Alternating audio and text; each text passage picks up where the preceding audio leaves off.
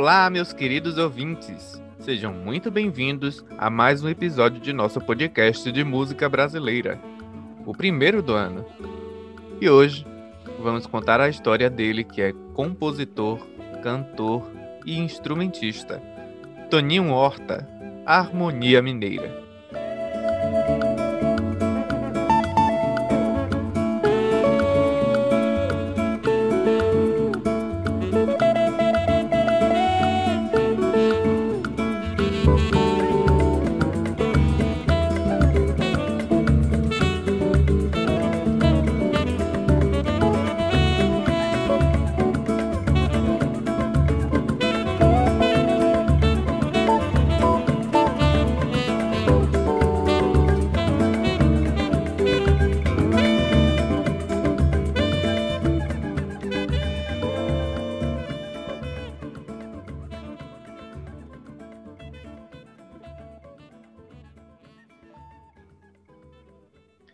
Antônio Maurício Horta de Melo, ou melhor, Toninho Horta, nasceu no ano de 1948 na cidade de Belo Horizonte, em Minas Gerais.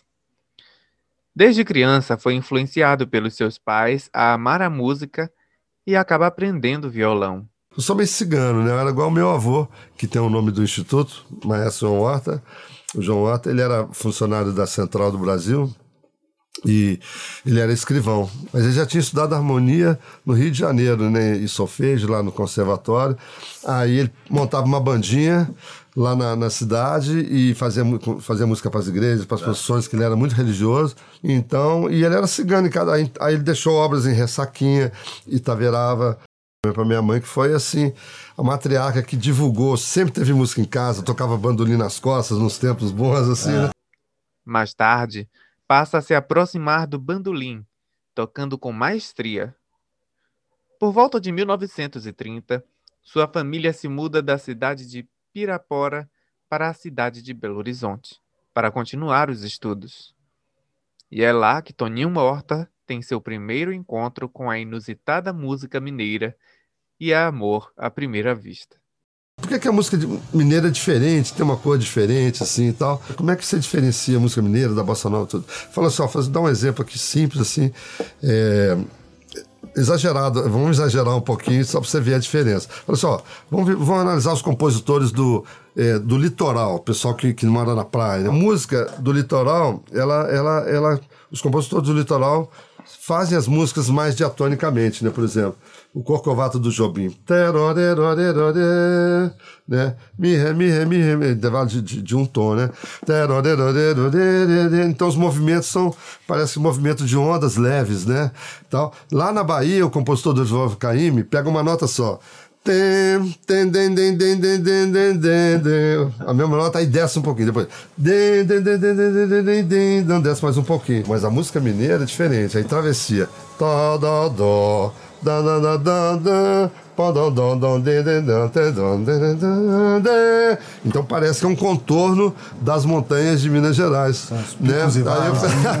então todos, todos os, os compositores usam muito essa melodia de intervalos. Os intervalos da música mineira são muito distantes. Não tem coisa diatônica, não. É montanha mesmo, é bandeirantes, é, é tropeiro.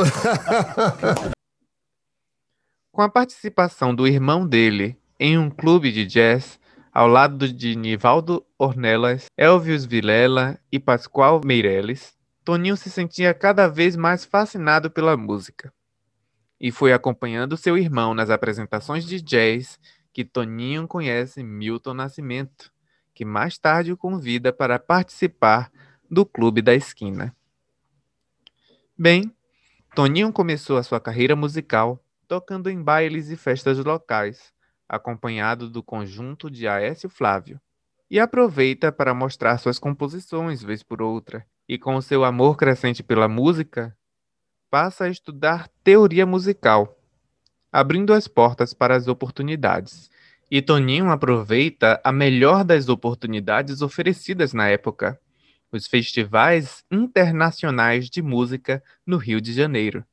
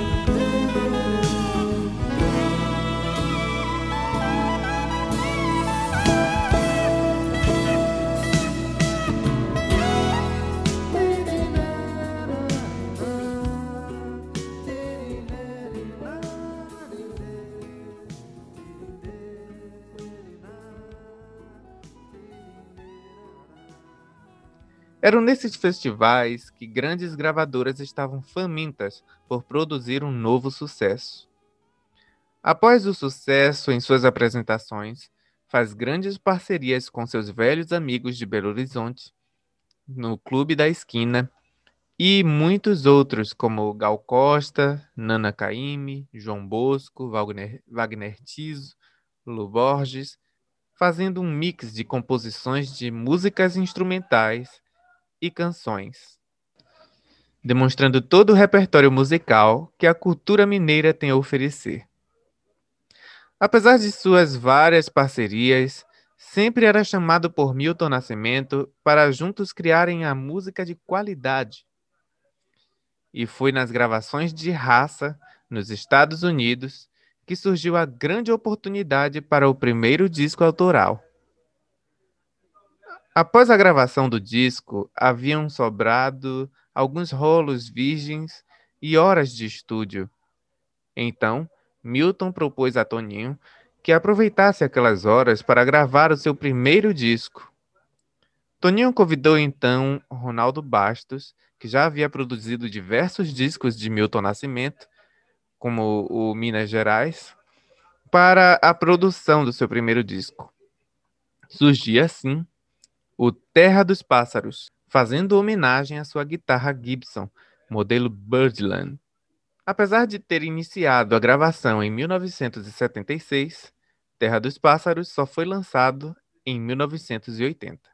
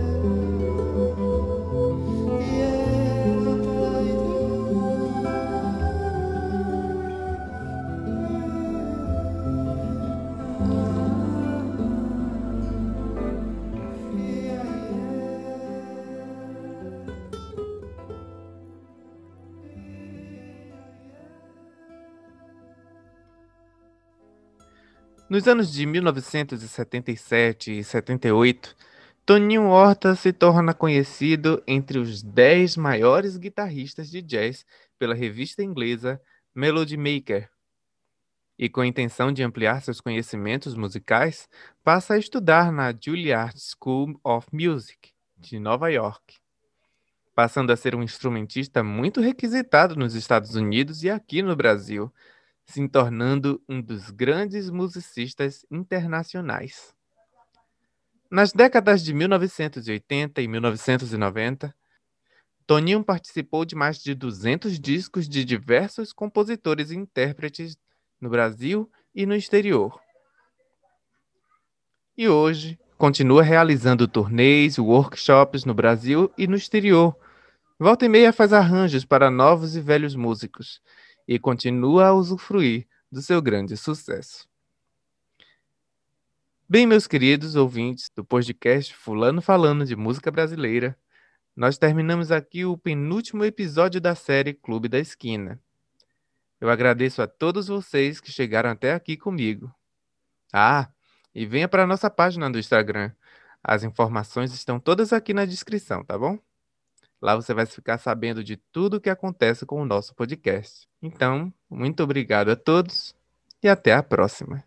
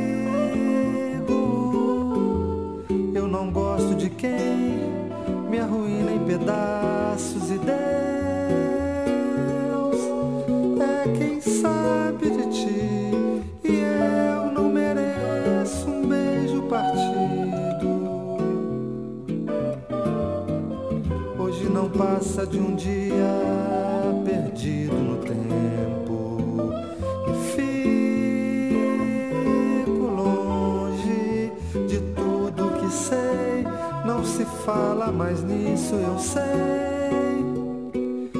Eu serei para você o que não me importa saber. Hoje não passa de um vale quebrado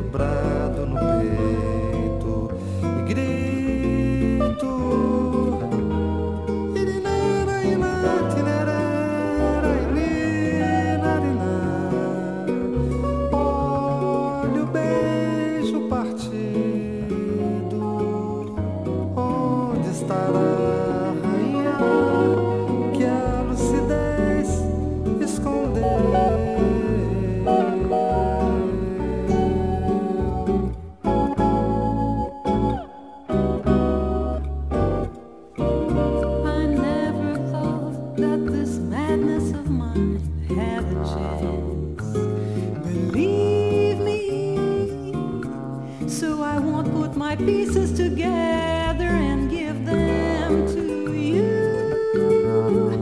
Heaven knows where you are.